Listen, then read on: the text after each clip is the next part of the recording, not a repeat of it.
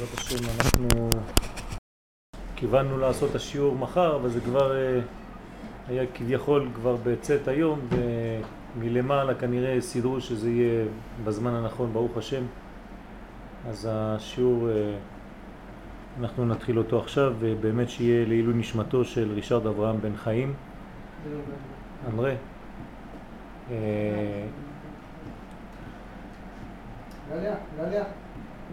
תהיה נשמתו צורה בצרור החיים.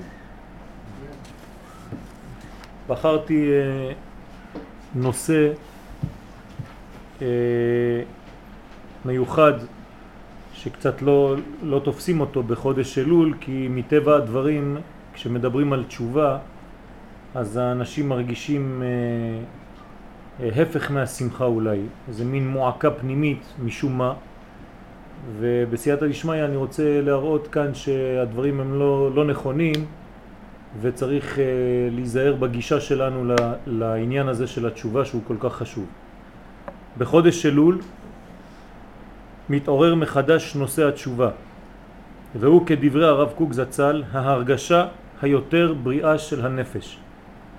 זאת אומרת שהעניין של התשובה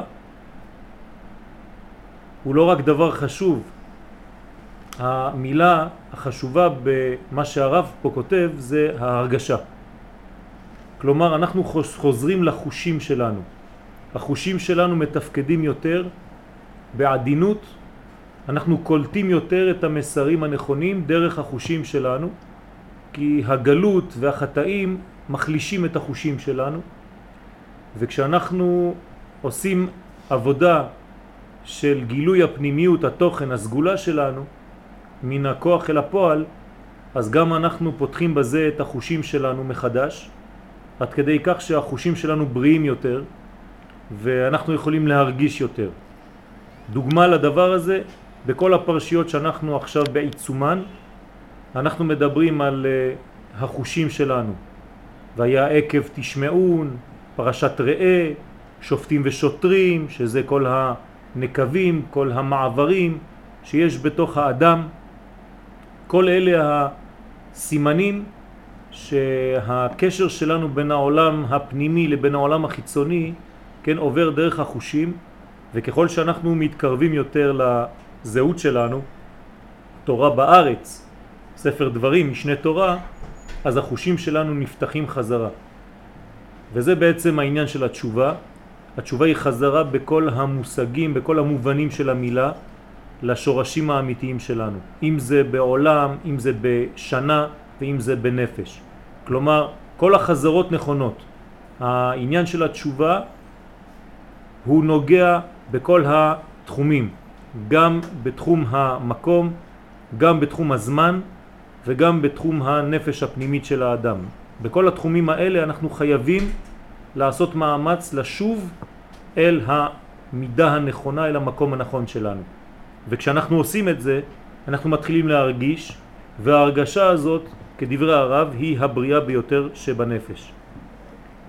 התשובה היא סוד גילוי הקשר שבין הענפים והשורש. כן? הפך מהתשובה, כשיצאנו, התרחקנו והתרחקנו מהשורש. זאת אומרת ש... ירדנו, התרחקנו מהמקום שבו נפגשים הסיבות והתוצאות, ירדנו אל עולם נמוך, אל מה שמגדיר הזוהר הקדוש כעלמא דפירודה. בעלמא דפירודה אין קשר בין הענפים לבין השורש. אז רואים ענפים ולא יודעים לקשר אותם בין דבר לדבר. חז ושלום כמו אדם שהוא חולה והוא מסתכל על האצבעות שלו ואומר יש לי אצבעות, מה זה? מאיפה זה בא? כן? כמו תינוק שנולד והוא מגלה לאט לאט את גופו, הוא לא יודע שזה שייך לו. אז חז ושלום כשאדם לא יודע לקשר בין כל הפרטים שהוא רואה בעולם הזה, אז הוא הולך לאיבוד. הולך לאיבוד בתוך הפרטים במקום לגלות את המכנה המשותף, את הנשמה ששוזרת את כל הפרטים האלה ומחברת ביניהם. ולכן האדם הבריא יודע לגלות את הכללות ואדם שחז ושלום יצא מהבריאות הזאת, אז הוא יותר נוטה לרדת לפרטים וכל פרט עומד כדבר בפני עצמו ואין לו שום קשר לכאורה עם הפרט השני. אז אנחנו צריכים לדעת שהתשובה גורמת לחיבור מחדש בין המדרגות הפרטיות, כלומר אנחנו יודעים לעשות את החיבור, לגלות את החיבור בין כל הפרטים שבמציאות. ויש בכוחה של התשובה לתקן את הסטיות שנגרמו מחמת הריחוק ביניהם. כל סטייה היא יציאה מהקו הנכון באותיות מתחלפות סין וסמך, סטייה מלשון שטן, זאת אומרת שאנחנו יוצאים חז ושלום מהמציאות האחדותית אל מציאות שנותנת מקום רק לנקודות האינדיבידואליות לבד, מבלי שנגלה את המשותף ביניהם, וכאמור זה סוד הרשע. הרשע הוא בעצם חי כאילו הוא היה מציאות נפרדת, כי הוא לא יודע שהוא בעצם זרוע של הכלל הגדול. אז הוא חי כאילו הוא לבד. לפי שהוציא את עצמו מן הכלל, כפר בעיקר. כשאין חיבור אל המציאות הכוללת, כשאנחנו לא מבינים שאנחנו רק קרניים משמש גדולה, אנחנו חושבים שאנחנו מציאות בפני עצמנו, כל אחד אומר אני אמלוך. זה מה שקרה במקרה המלאכים חז ושלום, שמסביר האריזל ששם הייתה שבירת הכלים, בגלל שהנקודות חשבו את עצמן נקודות בפני עצמן, בלי שום קשר נקודה לנקודה אחרת. ובעצם מה מקשר בין נקודה לנקודה? הנשמה. וכשאין נשמה בין הנקודות, אז כל נקודה היא לא חיה, היא כאילו חיה, וזה נקרא בהגדרה של חז"ל רשע. ראשי תיבות רצון של עצמו. זאת אומרת כשהרצון הוא עצמי, נפרד מהכלל הגדול, זאת הרשעות הכי גדולה. אלא שאפילו בעיסוק בנושא התשובה בלבד, מה שאנחנו עושים עכשיו, שאנחנו מדברים על זה, מנסים ללמוד כמה עניינים בחודש אלול, ישנה כבר תועלת לפליטת כל החומרים המזיקים שנערמו בעולם בכלל ובגופו ונפשו של האדם בפרט. זאת אומרת, עצם העיסוק בנושא התשובה הוא כבר מחזיר אותנו למודעות, להפנמה של הדברים, להבנה של הדברים, שיש לנו שייכות, שאנחנו לא דבר נפרד העומד בפני עצמו, ולכן דרשו דורשי רשומות שראשי תיבות של אלול זה אני לדודי ודודי לי. זה לא סתם משחק מילים כדי לגלות ראשי תיבות של אלול, אלא לגלות לנו שאנחנו שייכים למי שהוא, לא למה שהוא. אני לדודי ודודי לי. יש קשר בין הסיבה הראשונה, סיבת כל הסיבות, לבין התוצאות. אני לדודי, אני זה שם של המלכות. המלכות נקראת בשם אני. השם האמצעי בעין בית שמות נקרא אני, א' נ' י', לדודי. דודי זה זעיר אנפין, זה המדרגה האלוהית, וכאן אנחנו מגלים שחודש אלול מגלה שיש יחס ביניהם, שייכות ביניהם, אהבה ביניהם. אני לדודי, אני שייכת לדודי, ודודי שייך לי. זאת אומרת שיש נתינה ממטה למעלה וחזרה ממעלה למטה. וזה מה שחשוב בחודש אלול, שאנחנו מרגישים את השייכות ומוציאים, כן, את החלק הכללי שהיה גנוז עד עכשיו, פתאום הוא מתגלה. זה החודש שמגלה לנו את השייכות ואת הכללות כדי לגלות באמת את המלכות בראש השנה. אז התשובה משחררת, כן, מורידה מאיתנו את כל החומרים המזיקים שבעצם גורמים ללוט. לוט זה לשון כללה, והלוט בא להפריד בין החלקים. הוא בא לומר, כמו שאמרנו מקודם, שכל נקודה היא לבד. והפך מהלוט הזה זה הברכה. ברכה מלשון קשר, נכון? להבריך. כלומר, הפך הכללה, הכללה היא מנתקת בין הנקודות, והכללה היא מבריחה בין הנקודות. היא מקשרת בין הנקודות. לכן זה הסוד האמיתי. מה? הברכה. הברכה, מקשרת בין הנקודות. זה הסוד של הברכה בית רש כף, הסוד של החיבורים, ולהפך, ההפך. לכן אנחנו זורקים מאיתנו, נפרדים מהחלק של הלוט, כן? ל"ו ט', זאת אומרת כל החומרים המזיקים לנו, שנערמו בכל העולם, במציאות, וגם כן באדם עצמו בפרט. אם כן התשובה משחררת מן האטימות, כן, לשון טומאה, כל מה שאותם אותנו. שוב פעם אנחנו חוזרים לאותו עניין. כל מה שנותן לנו להרגיש שאנחנו מציאות נפרדת, נבדלת, זה נקרא אטימות. אז האדם נמצא בעולם של טומאה חז ושלום, והתשובה באה ומשחררת אותו מן האטימות המפרידה בין כל חלקי הבריאה. הוא כבר לא רואה את העולם כאוסף של פרטים בלבד, אלא הוא מגלה שיש מדרגה משותפת לכל העולם הזה, ויש מי שמדריך ונמצא בין כל הפרטים ובתוך כל הפרטים. הוא מחזירה לאדם את הראייה האמיתית של האחדות הכוללת. כן, זה הסוד, תמיד אותו עניין, וזה מביא אותנו למדרגה שהיא הנושא שלנו, והוא השמחה. מתי אפשר להשיג שמחה? כשאנחנו מגלים את הכולל. אי אפשר להשיג שמחה אצל אדם שהוא חצי. כשאדם לא שלם, השמחה לא יכולה להופיע. שמחה זה אותיות חמישה. חמש מדרגות יש בנשמה שלנו, וכשכל המדרגות מגלות את האחדות, כן, כמו שאומר הרמב"ם, שהנפש, נפש האדם אחת היא, אלא שהיא מחולקת לחלקים, אבל אם אני לא מגלה קודם כל שהיא אחת, אז אני לא יכול להשיג את השמחה. ברגע שאני מבין של כל החמישה חלקים הם אחדות אחת כוללת, השמחה נובעת. ולמה זה כל כך חשוב? אנחנו נראה את זה תכף. אלא שכל שנה מחדש הבירור הסופי ליעילותה של התשובה מופיע בסוף התהליך כולו. מתי אני יודע שהתשובה שלי הייתה טובה? התהליך מתחיל עכשיו, באופן גלוי, בחודש אלול. מתי סוף התהליך? בשמחת תורה, בשמיני עצרת, פה בארץ ישראל.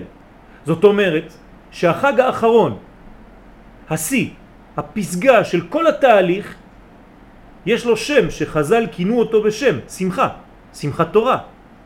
זאת אומרת שאם בסופו של תהליך יש לי מילה, ביטוי של שמחה, משמע שהשמחה הזאת הייתה כבר קיימת עכשיו, רק שעכשיו אני לא רואה אותה. הדברים פשוטים. אם בסוף התהליך אנחנו מגיעים לחג שכולו שמחה, זמן שמחתנו, חג הסוכות, זה סוף התהליך של כל התשובה, זאת אומרת שהתשובה הייתה גנוזה בהתחלה, אלא שהיא לא מופיעה בהתחלה, היא תופיע רק בסוף. בסוד, סוף מעשה, במחשבה תחילה. יוצא שאם השמחה תופיע בסוף התהליך, איפה היא הייתה גנוזה? כבר בחודש אלול. אז למה בחודש אלול אנחנו לא רואים את התשובה הזאת משמחה? זאת הבעיה, זאת השאלה שאני שואל כאן בסייעתא דשמיא. זאת אומרת שאנחנו צריכים להופיע את השמחה הזאת כבר בחודש אלול, לגלות שהיא ישנה לפחות, עד שהיא תתגלה בפועל בחודש תשרה, כן, בחלק השני בחג הסוכות. מה זה, מה זה שמחה? מה זה הגדרה של שמחה? אז ההגדרה של שמחה זה פנים המתגלה לחוץ. דבר שהיה בשורש ויורד, משתלשל ומופיע בשלמותו בסוף התהליך. זה השמחה. זאת אומרת שלמות של פוטנציאל שמתגלה בחוץ. כשהפנימי שלי, הסגולה הפנימית שלי, מופיע כל כולה בחוץ, אני יכול לומר שאני בשמחה. מה זאת אומרת מצווה גדולה להיות בשמחה תמיד? זה לא איזה מצווה, איזה ציווי, אלא מצווה גדולה להוציא את כל מה שאני מן הכוח אל הפועל. זה נקרא להיות בשמחה תמיד, זאת אומרת להיות בסוד הזה של החמישה, של החמש מדרגות של הנפש שלי, בשלמות תמיד עד שזה מתגלה החוצה. אז אני חוזר על מה שאמרנו, הבירור הסופי ליעילות הזאת של התשובה שלי מופיע בסוף התהליך כולו ביום שמחת תורה. ולא בכדי צורף לחג הזה שמסמל את שיאם של כל ימי הסליחות והימים הנוראים יחד עם כל החגים שבחודש תשרה תואר השמחה. למה צרפו חז"ל לימים האלה את תואר השמחה? למה התורה מגדירה את הזמן הזה זמן שמחתנו, זאת אומרת חג הסוכות? כי זה סוף התהליך. זאת אומרת שבסוף התהליך, כדי לדעת אם הצלחתי, כדי לדעת אם התשובה שלי הייתה נכונה, מה אני צריך להיות? בשמחה. אם בסוף התהליך השמחה נעדרת, אין שמחה חס ושלום. זאת אומרת שכל התהליך של התשובה לא היה תהליך נכון. זה נשמע פשוט, אבל זה כל כך אמיתי ו... ברור. כי אין משהו בחודש תשרה שיופיע שלא היה כבר גנוז בגרעין. ומתי הגרעין? עכשיו, פסגת כל הבניין מסתיים איפה בגילוי אחד בלבד, והוא השמחה. כנראה שהיעד המיוחד שאליו צריכים כל אותם ימים להוביל אותנו הוא יעד השמחה. רק לשם אנחנו הולכים. ומי שמתבלבל בדרך ושוכח שהוא בונה עכשיו תהליך אחד גדול של שמחה, יש לו בעיה. למה הדבר דומה? אני תמיד נותן את הדוגמה הזאת כי היא ממש מוחשית. לאנשים שמכינים שמחה. חתונה, בר מצווה, בניין של בית, עלייה. מה קורה? תהליך גדול מאוד, שאמור להוליד שמחה גדולה. אלא שמה? שכל השלבים בדרך וכל הבעיות הקטנות, איפה למצוא את האולם בשביל שמחה, מה לעשות עם זה, התווכחתי עם זה, הוא הוריד לי את המחיר, העלה לי את המחיר, שינה לי את העניין וזה טה-טה-טה.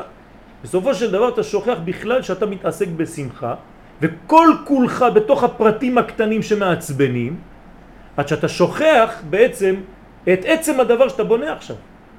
אז חשוב תמיד להזכיר למי שמכין שמחה גדולה כזאת, לומר לו, תשמע, בסופו של דבר אתה הולך להתחתן פה, לא? שכחת את הכל. מה שמעצבן אותך זה הקייטרינג עכשיו? אותו דבר בעניין שלנו של התשובה.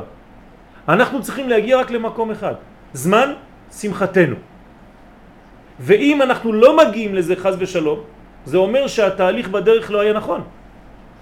כלומר יהודי שרוצה לדעת אם המהלך שלו, הפנימי, הרוחני, הוא נכון, זה שכל עוד והוא מתקדם בעניין של התורה, בעניין של החיבור האלוהי, צריך להתווסף לו רק דבר אחד, שמחה יותר.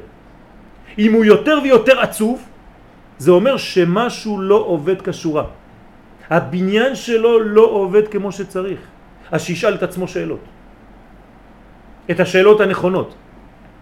לעשות עבודת השם לא בשמחה, חז ושלום זה כללה. תחת אשר לא עבדת את השם בשמחה. אנחנו יודעים את התוצאות של הדבר הזה. זאת אומרת שבסופו של דבר לא לשכוח את הרעיון המרכזי של כל היהדות. וזה מופיע בשיא. רק שאנחנו שוכחים, למה? כי השכל שלנו מראה לנו חודש אלול. מה זה חודש אלול? התחלה, תשובה, עכשיו, עכשיו. לא, אתה צריך לראות את מכלול הימים. זה נקרא מוכין דגדלות. שאתה לא רואה רק את הנקודה שאתה נמצא בה עכשיו, ואתה מגדיל אותה. לא. אתה רואה את כל התהליך מן ההתחלה ועד הסוף, ואתה שואל את עצמך שאלה פשוטה, רגע, רגע, בסופו של דבר אני צריך להגיע לשמחה? אז השמחה הזאת היא כבר גנוזה עכשיו. אסור לי לשכוח את זה. סליחה? מחשבה אותיות בשמחה. הנה, אנחנו מגיעים לזה. נכון, בדיוק. לשם צריך כל אחד ואחד מאיתנו להגיע, לאותה מעלה שאמורה ללוות את חיינו באופן תמידי ועקבי. לא פעם ב, אני שמח.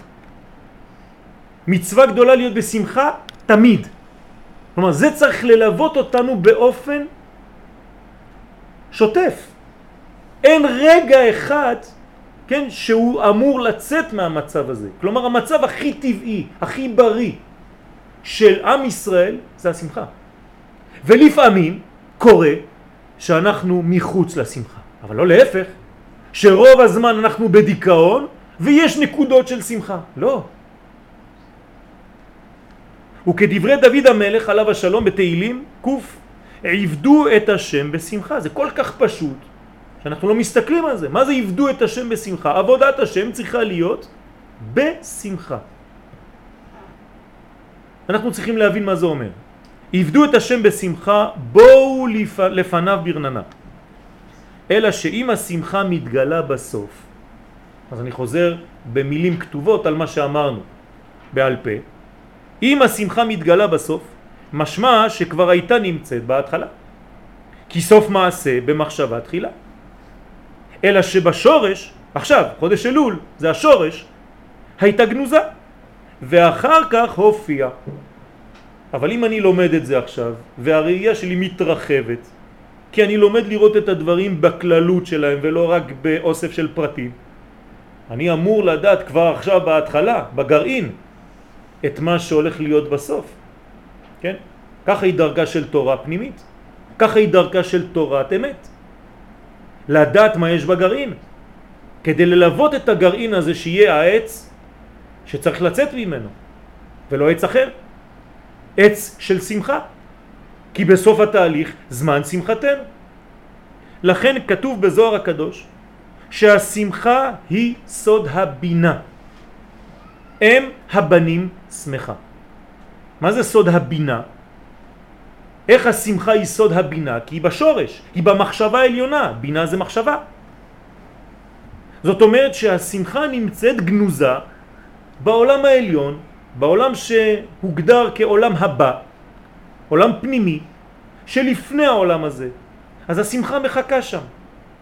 וכל השמחות נשפעות ממנה. כלומר, כל רגע שאני מרגיש הרגשה של שמחה בעולם הזה, זה אומר שעשיתי חיבור עם העולם הבא, שמשכתי משם את השמחה מן השורש, שהמחשבה שם, אל המציאות הגלויה כאן בעולם הזה. עשיתי קשר בין העולמות. כלומר, כל פעם שאתה בשמחה, נותנים לך ברמז להבין שהיית צדיק באותו מהלך, כי מה זה צדיק? מי שמסוגל לחבר עולמות. ומכיוון שבעולם הבא יש שמחה, איך אני יודע? כתוב שהשמחה במעונו.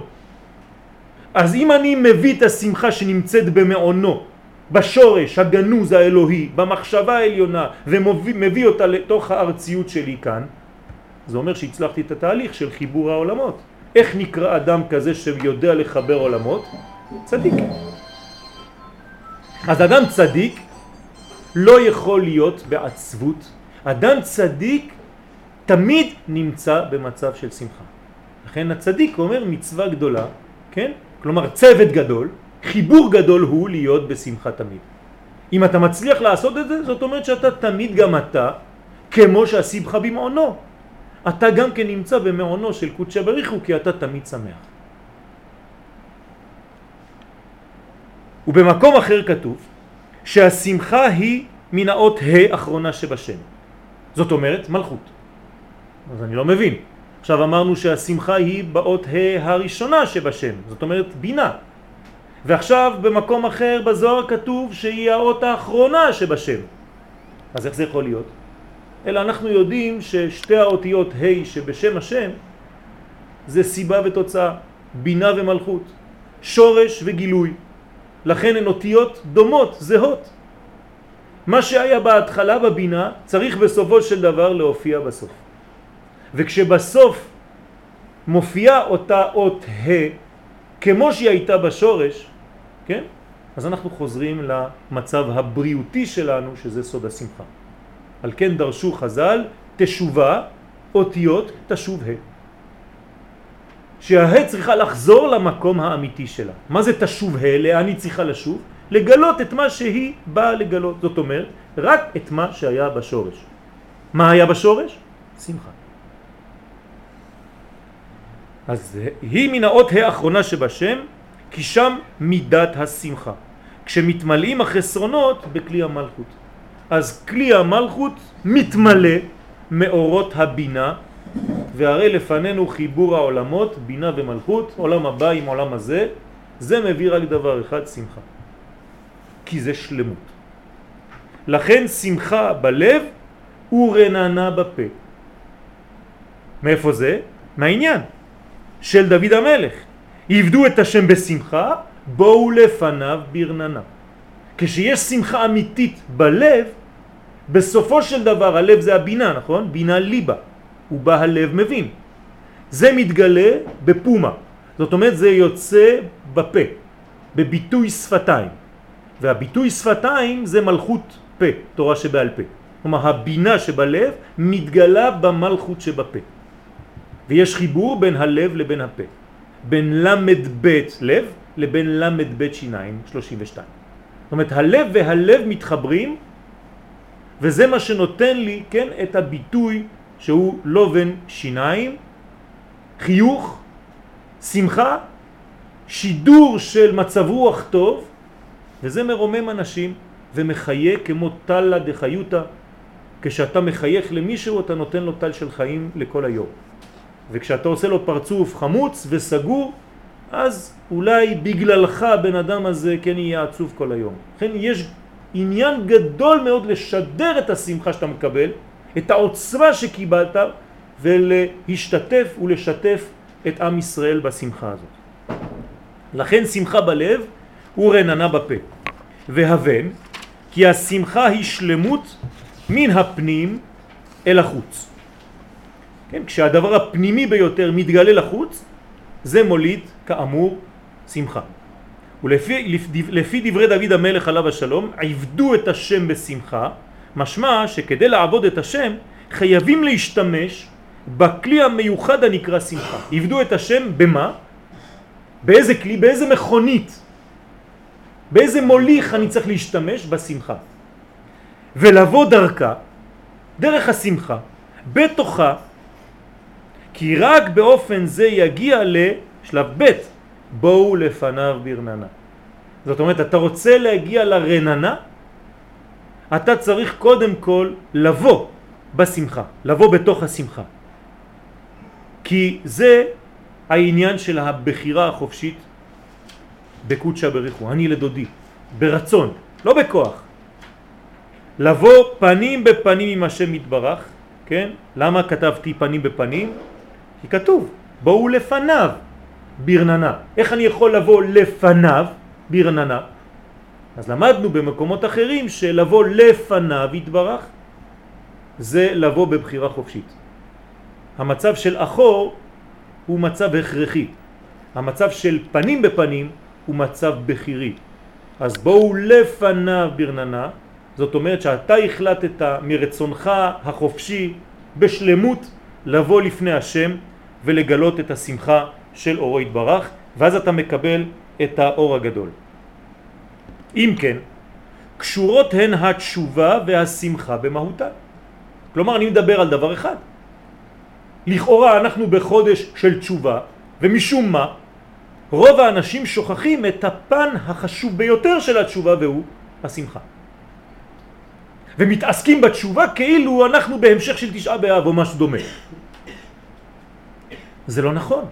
התשובה היא דבר חשוב מאוד, המצאה אלוהית לפני שהעולם בכלל נברא, כמו שכתוב בגמרא בפסחים נ"ד, תשובה קדמה לעולם.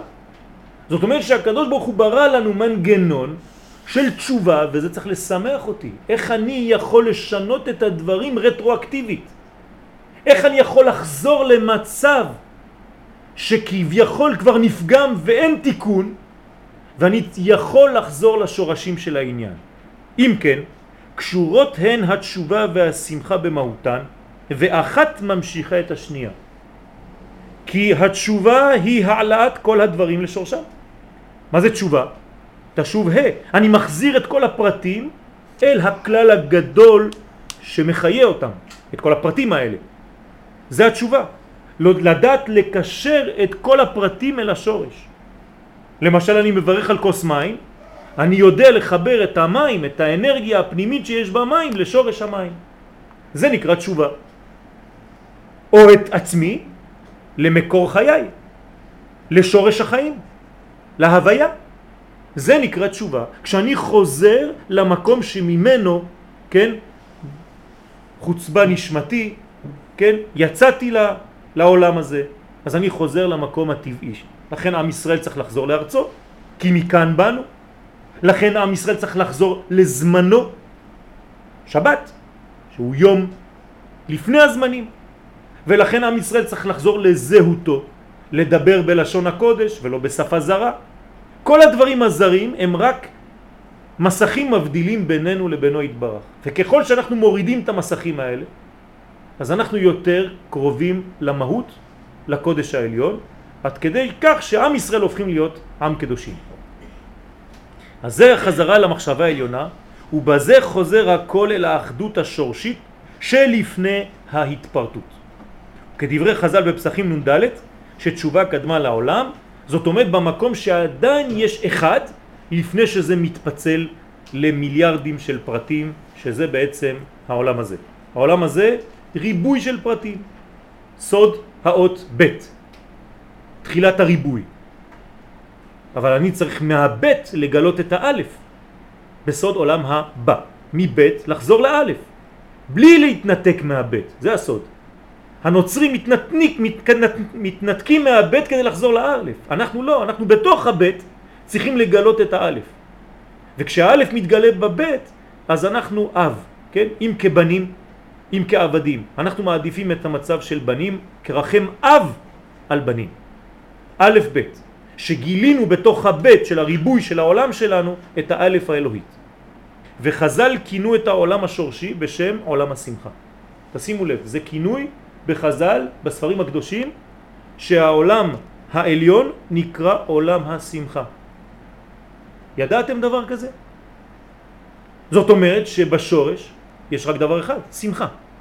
והוא סוד עולם המחשבה, תשימו לב כמו שאמר רבי טל, מחשבה אותיות שמחה בשוויון אותיותיהם. זאת אומרת המחשבה והשמחה זה דבר אחד. בשמחה מחשבה. ללמדנו כי השמחה נובעת מן היכולת להפעיל את המחשבה ולהוציאה מן הכוח אל הפועל במציאות הגשמית. מה זה השמחה? זה היכולת לשנות, לתרגם את המחשבה השורשית, הגבוהה מאוד, ולעשות ממנה בחילוף אותיות בעולם הזה שמחה. לקחת את המחשבה ועשית מזה בשמחה. אותן אותיות בדיוק, רק בצירוף שונה שמתאים לעולם שלנו. והוא סוד סמיכות, סמיכות המילים עקב תשמעון או עקב ראה, כלומר חיבור בין העולמות, בין העקב שהוא עולם העשייה לבין תשמעון, עולם הבא, עולם של שמיעה. וכשאדם יודע לחבר בין העולמות, בין העשייה, בין ההליכה שלו בעולם הזה לבין השורשים העליונים שלו, כשהוא מתרגם בלי לזייף את מה שהוא באמת כאן, בעולם החיצוני, אז הוא במצב של שמחה. אז יש לנו פה מדד שאי אפשר לזייף אותו ואי אפשר להתכחש, והוא מדד שהוא אמיתי. כלומר, איך אפשר למדוד אם העבודה שלך, עבודת השם היא נכונה? אם אתה שמח או לא. נקודה. ואל תבוא, תבוא לבלבל ולעשות כל מיני דברים. עצם העובדה שאתה לא בשמחה, זה מראה שאתה לא בעבודת השם כמו שצריך. מפחיד. ואם אתה בשמחה, משמע שהכיוון שלך טוב. זאת העבודה האמיתית של חודש אלול. רבותיי, להגיע למצב הזה, להיות באופן תמידי בהרגשה הזאת של השמחה, ההרגשה הכי בריאה שלנו. וזה עבודה, זה לא זיוף, זה לא חיוכים חיצוניים. זאת עבודה פנימית, מקצוע גדול, לגלות את האמת שבאמת משמחת אותנו. פעם אחת רב גדול כתב לרב קוק מכתב ואמר לו מרוב אהבת ישראל שיש בך המוח שלך השתבש, שכחת את כל העניינים, אתה מסוגל לשכוח הכל בתנאי שיהיה אהבת ישראל. אז באו ואמרו את זה לבן, לרב צבי יהודה, זצ"ל. והרב צבי יהודה דפק על השולחן בעוצמה ואמר, אבא שלי לא היה אוהב ישראל. אז כולם נדהמו, מה זה? הרב קוק לא אוהב ישראל? אומר, לא. אבא שלי ידע את השורש האמיתי של נשמת ישראל. לכן הוא היה אוהב אותם. זה לא איזה מין אהבה כזאת מזויפת, אני אוהב אותך. זה בגלל שאני יודע ממה היא עשויה שהאהבה האמיתית נולדה אצלו. דברים הרבה יותר עמוקים, זאת אומרת, הוא כל כך למד מה זה נשמת ישראל, הוא כל כך הפנים את זה, שהאהבה היא הייתה דבר טבעי. אז זה לא היה דבר מזויף, אחי, אני אוהב אותך. ועל אותה יציאה אמר הנביא ישעיה,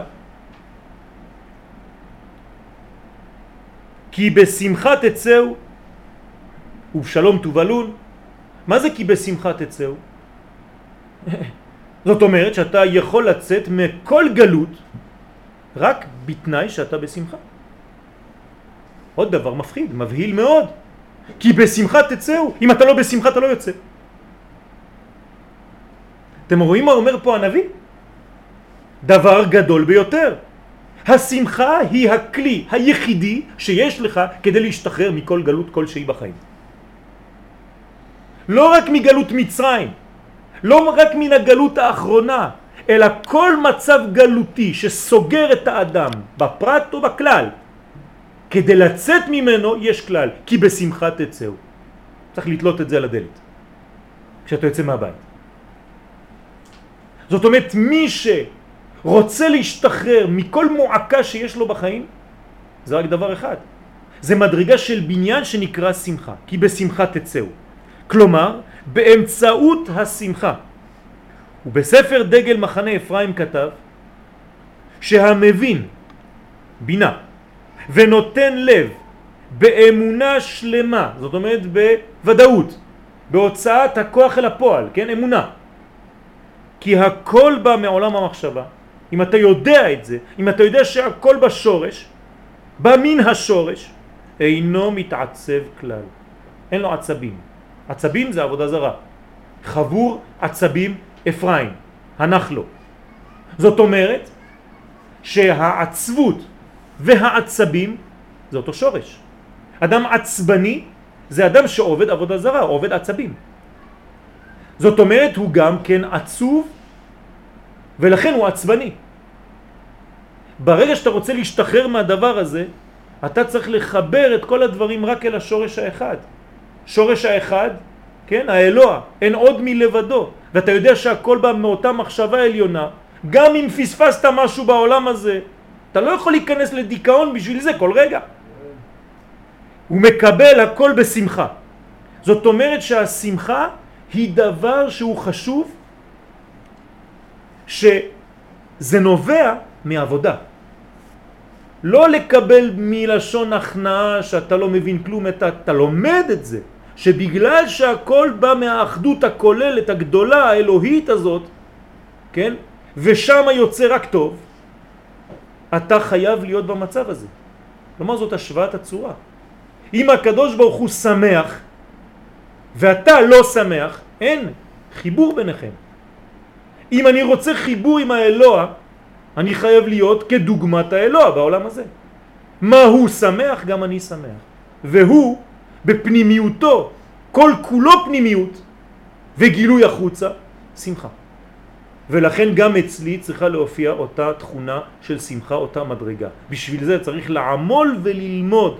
עוד פעם, לא שמחה חיצונית כמו שאנחנו מגדירים אותה היום, אלא שמחה שנובעת מתוך לימוד עמוק והפנמה אמיתית של מי אנחנו, מאיפה באנו. הוא מעורר עליו עולם השמחה. כלומר, האדם שעשה את הפעולה הזאת, הגיע למדרגה הזאת, אומר דגל מחנה אפרים, אז הוא מעורר עליו את עולם השמחה. אמרנו מקודם שעולם השמחה הוא העולם העליון. זאת אומרת שאני בעולם הזה מלא מעולם הבא. אתם רואים בי שני עולמות. עולם הבא ועולם הזה. יכול להיות דבר חוץ מהשמחה? אין דבר כזה. ממשיך שמחה עליו ועל כל הדברים ועל כל העולם. זאת אומרת, כל מה שאני נוגע בו מאותו זמן הופך להיות גם הוא כמוני, שמח. איפה שאני מתקרב, עם מי שאני מדבר, הדברים משתנים אצלו. פגשתי אותו, שינה לי את כל היום. מילה אחת, שינה לי את כל המצב. למה? כי האדם הזה מוליך, מוביל שמחה. הוא צינור של שמחה. זה הבניין האמיתי. אתם מבינים למה השמחה היא המרכז של חיינו. והתפרדו מעליו כל פועלי הבן, זה השלב ההכרחי. מה קורה ברגע שאתה שמח כל כך? אין מקום לקליפות. כי מה זה קליפה? זה דבר חוצץ שלא מגלה את הדבר הפנימי הזה. אז אין לו כבר מקום, כי אתה כבר מגלה רק שמחה. אז מה הולך, מה נפרד ממך? כל העניין שהוא זר לך. התפרדו כל פועלי אבן. ומוכלים לו על כל אבונותיו. כן, מה יותר מזה? מוכלים לו על כל אבונותיו.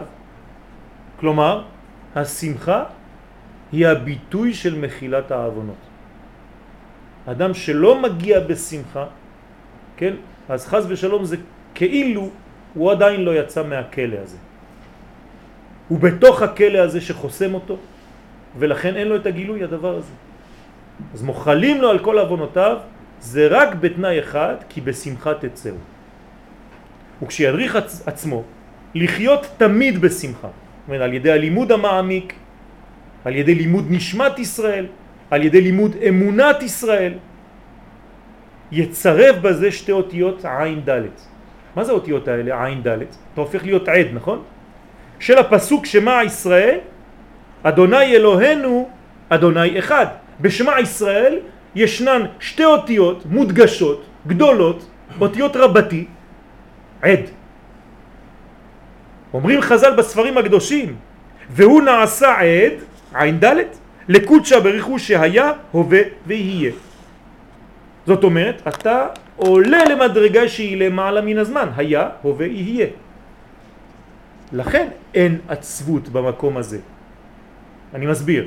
למה יש עצבות בעולם הזה שלנו, פה? בגלל שאנחנו תחת שליטת הזמן, והזמן משפיע לעליות וירידות. אבל במקום שאין בו זמן, שהזמן לא שולט, כלומר אצלו יתברך, בעולם הבא, בעולם הבינה, בעולם השמחה, אין זמן. אז שם ההרגשה היא תמיד עקבית, המשכית. של מה? של שמחה תמידית. אין עצבות שם. לכן כדי לצאת מהעצבות אני צריך להתעלות למעלה מן הזמן תוך כדי שאני נמצא בזמן. כמו בשבת, להרגיש את העונג, לא בגלל שכתוב לי בלוח שעוד שעה שבת נכנסת, אלא מתוך זה שהנשמה הפנימית שלי מרגישה שהכניסה לשבת, השמחה שלי, הגוף שלי מרגיש כבר שמחה. באופן אוטומטי וטבעי. ויהיה, כן, היה הווה ויהיה, ואחד מסודות הייחוד בקריאת שמה למכוונים נעשה באותיות אסמך. כלומר כשאומרים קריאת שמה, שמה ישראל השם אלוהינו השם אחד, צריך לחשוב על האותיות האלה א' ס' מ' ח', אסמך. מאיפה זה בא? זה מה שנשאר משמע ואחד. כלומר משמע הוצאתי את העין, אז יש ש"מ, ומאחד הוצאתי את הדלת, נשאר א' ח', אסמך. זה הצירוף המנצח של קריאת שמה. נעשה באותיות אסמך של שמה ואחד, בתוספת עד, והבן כי אין מקום להעריך כאן, זאת אומרת שכאן יש סוד גדול שהשמחה היא זאת שמאפשרת לך, בזכות הכוונה הזאת, אסמך, אתה יכול לייחד קריאת שמה. אתם יודעים מה זה קריאת שמה? בשביל מה אנחנו עושים קריאת שמה? מה זה קריאת שמה? זה להביא את המוחין שיאפשרו בכלל להיות מאוחדים עם קודשה ברוך לצורך הזיווג. שם מורידים את המוחין. זה סוד הייחוד, אנחנו מייחדים שמו יתברך פעמיים ביום, כן? מייחדים שמך באהבה. איך אתה יכול לעשות את זה? רק אם אתה שמח. אם אתה לא שמח, השמחה הזאת לא נעשית. רמז לדבר, אסור לאדם להתייחד עם אשתו, אם קודם כל הוא לא פייס אותה. זאת אומרת שאי אפשר אפילו להתייחד עם האישה בעולם הגשמי שלנו, כל עוד אין שמחה ביניהם. וזה רמז למה שקורה בעולמות העליונים.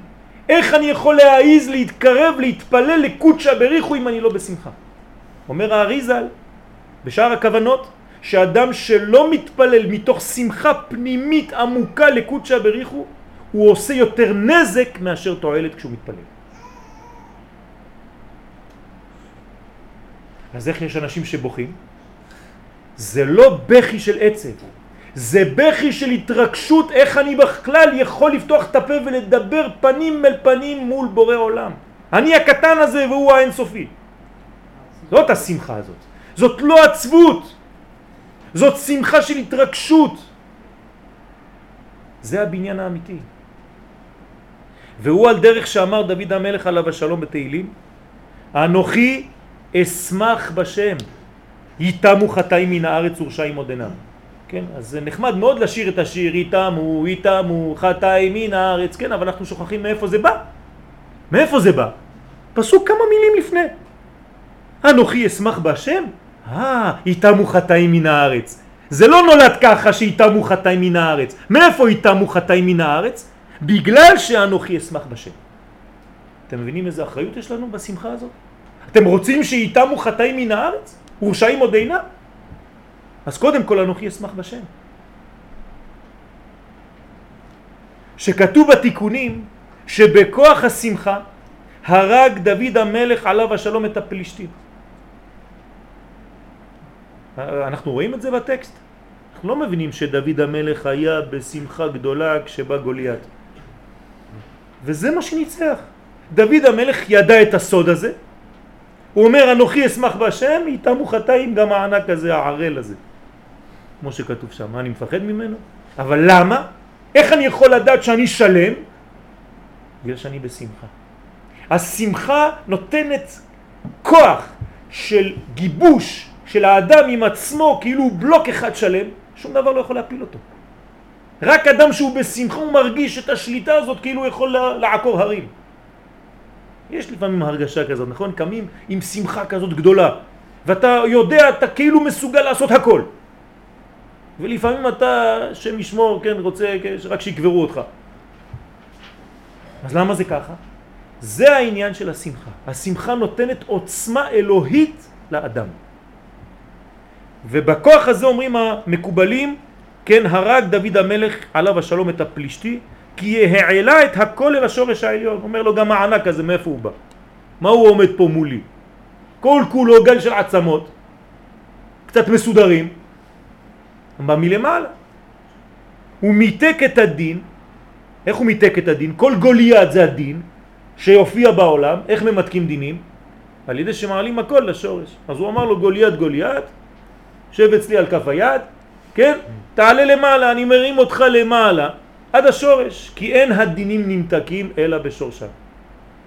אז אני עכשיו מחזיר אותך לשורש באהבה גדולה. כן? נחמד, לא?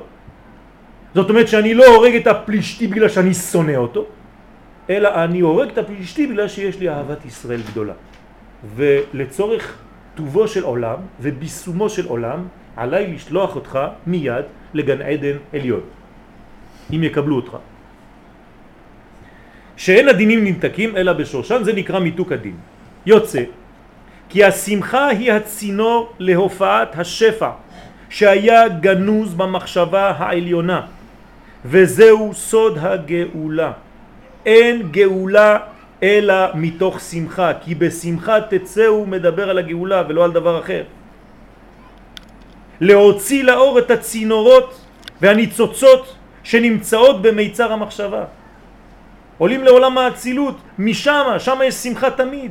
לא יגורך רע, הרע לא נמצא שם. אמרנו שרע זה רצון עצמי. אז אם אין רצון עצמי שם, אז מה רואים? רק את הכללות. בכללות אין שום עצבות. אתם יודעים מתי אדם עצוב? כשהוא מרגיש לבד. כשהוא התנתק מהכלל הגדול. כשהוא חושב שאף אחד לא חושב עליו. גלמוד, מסכן, יגון, הנחה. דברים שהם רק כשהפרט חושב שהוא מנותק. אף אחד לא חושב עליו, אף אחד לא אוהב אותו. אנחנו כולנו ילדים פחות או יותר גדולים. וכל העצבות שיש בנו, אם נדחוף רחוק זה בגלל שאנחנו מרגישים לא אוהבים אותי. וכל אחד רוצה תאהבו אותי, זה מה שאנחנו משדרים כל אחד פה. לא חשוב הגיל. לכן היציאה של הניצוצות שנמצאות במיצר המחשבה ולהביאן אל ארץ ישראל. ארץ ישראל זה הביטוי הגשמי של כל הניצוצות האלה. זה השמחה. למה כתוב והיה כי תבואו אל הארץ? ואומרים חז"ל והיה לשון שמחה. כי זאת השמחה האמיתית, כשאתה מגיע לארץ עם כל הכלים שהבאת, עם כל הציוד הזה מעולם הבא. אל מקום גילוי השמחה במציאות הגשמית, כמו שכתוב בויקרא, ושמחתם לפני השם אלוהיכם. איפה זה לפני השם אלוהיכם? בית המקדש, ארץ ישראל. פרשו חז"ל, בהעמק דבר, הוספת שמחה בבית המקדש. כלומר, אם אתה נמצא בארץ ישראל, אתה כבר בשביל זה צריך לרקוד כל היום. כך היה ביציאת מצרים. וכך הוא בגאולה האחרונה בימינו. כלומר, אם אתה לא חי את הגאולה העכשווית, שאנחנו בעיצומה עכשיו, כבר 60 שנה, שחזרנו לארצנו, ואתה לא מבין את זה, אתה רק מתלונן כל רגע. למה? כי הפרטים מנצחים את הכלל. אתה כבר שכחת מה אתה עושה פה. שכחת שאתה מכין חתונה גדולה. אז כל דבר קטן מעצבן אותך, הראש הממשלה הזה, והשר הזה, והשני. אומרת, הלכת לאיבוד בפרטים הקטנים שמבלבלים לך את השמחה הגדולה. זאת טעות של כיוון. אתה דומה לפינוקיו שיצא כדי לעשות עבודה והוא מצא חברים בדרך ובלבלו לו את המוח עם כל מיני זרקורים שמושכים אותו לשם. העולם הזה זה כמו איזה סופרמרקט שאתה צריך להיכנס אליו כדי לקנות רק דבר אחד. ומה יש בסופרמרקט?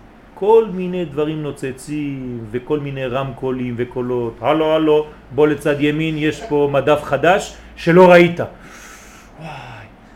והחצי שעה אתה מסתובב, אוסף לך עגלה שלמה, בסוף אתה יוצא, אתה אומר, וואי, שכחתי, בשביל מה באתי?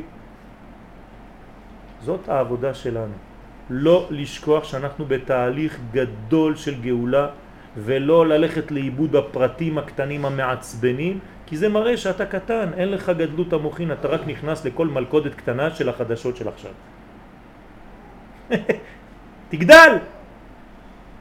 על כן אחרי כל ימי התשובה והבניין, כן, שאנחנו עכשיו מתחילים אותם, שמתחילים בחודש אלול, אנו מסיימים את התהליך בחג הסוכות. לא לשכוח רבותה, אנחנו הולכים רק לשם. זמן שמחתנו, שהוא החג המגלה ביותר את עניינה של ארץ ישראל וקדושת הטבע, הקדושה שבטבע. זאת אומרת, אנחנו הולכים לשם, וכל הדרך צריכה להיות מלווה בהרגשה של השמחה הזאת שעוד חודש וחצי אני משיג בעזרת השם. זה הבניין. לא לשכוח את התהליך הגדול וללכת לאיבוד בקטנים. כי העצבות היא בחינת עבודה זרה. אנפין חשוכים, אומר רבי נחמן מברסלב בליקוטי עצות. זכותו תגן עלינו. זאת אומרת שחז ושלום האפים החשוכים, הפנים החשוכות, זה בא מתוך עצבות וזה עבודה זרה. אתה לא עובד את השם. אדם שהוא עצוב הוא עובד רק את עצמו רבותיי, רק את עצמו. הוא כל כך דואג למחשבות ולרגשות של עצמו, שבאותו רגע הוא לא עובד את השם, הוא עובד את עצמו. וכל זאת מסיבה אחת, תחת אשר לא עבדת את אדוני אלוהיך בשמחה ובטוב לבב מרוב כל. דברים כ"ח, ספר שלנו, לא לשכוח. הקדוש ברוך הוא מזכיר לנו את הדברים כל כך פשוט.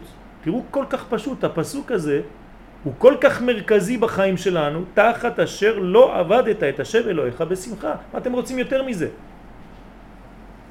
על כן חשובה היא ביותר מידת השמחה, שמגלה את השלמות שבחיבור העולמות. יהי רצון שנדע לחבר את העולמות ולא נשכח לרגע את האחדות הכוללת וחס ושלום, חס ושלום שלא נלך לאיבוד בכל הפרטים המעצבנים של החיים שהם כל כך קטנים ונוגעים ועקיצות קטנות שאתה לא מתקדם בשלמות בתלם והולך לאיבוד בכל מיני אינפורמציות שונות ומשונות שזרות למהותך ולדרכך.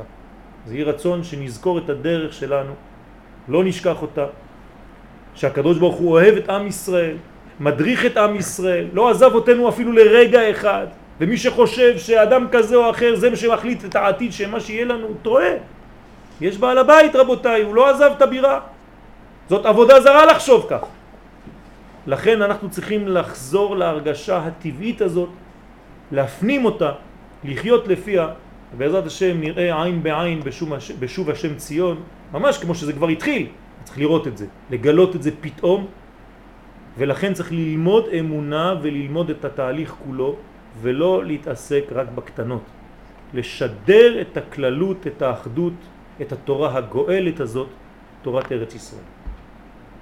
תהיה נשמת רבי רישר אברהם בן חיים, אנדרי חיים, בעזרת השם, צורה בצור החיים, ושהעניין הזה של השמחה תוביל אותנו לגילוי הגאולה השלמה והאמיתית, הסופית, במהרה בימינו אמן. אמן.